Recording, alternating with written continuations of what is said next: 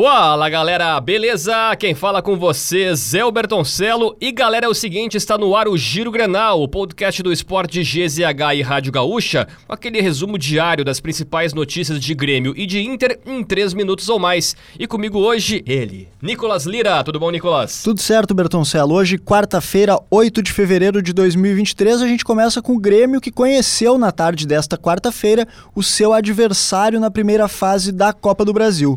O tricolor irá enfrentar o Campinense da Paraíba.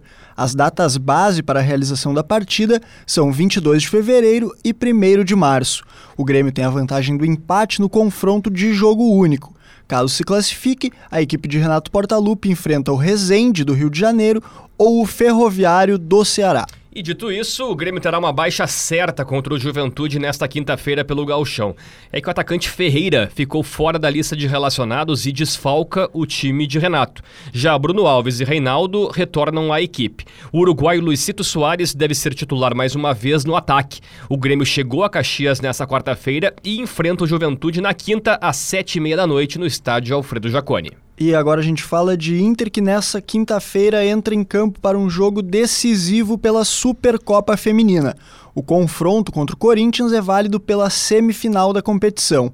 Além de poder levantar a primeira taça do ano, as vencedoras terão direito a uma premiação de 500 mil reais. A partida acontece às 13h30 da tarde na Neoquímica Arena, em São Paulo, e tem transmissão da RBS TV. Que bacana. E hoje é dia de Inter. Todas as informações e a repercussão de Inter e Caxias pelo Gauchão você acompanha em Esportes GZH e na Rádio Gaúcha. Siga o Giro Grenal na sua plataforma de áudio preferida, deixe a sua avaliação e ative o sininho para receber uma notificação sempre que um episódio novo estiver no ar. A produção dele, né? Nicolas Lira, na técnica e edição de áudio Pietro Pezzi e não se esqueça de nos seguir nas redes sociais pelo arroba esportesgzh.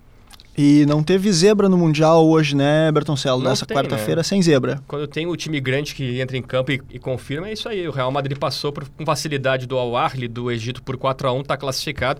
Agora o Flamengo vai disputar o terceiro e quarto com o Al-Ahly. É, e um belo gol do Vini Júnior, né? Mais uma vez, né? Tá jogando bem. Será que o Real Madrid vai ter dificuldades para vencer o Al Hilal? Acho que não. Também Só lembrando, não. então, adversário é o Al Hilal, como o Bertoncello falou, jogo Uhum. no sábado às 4 horas da tarde. Boa.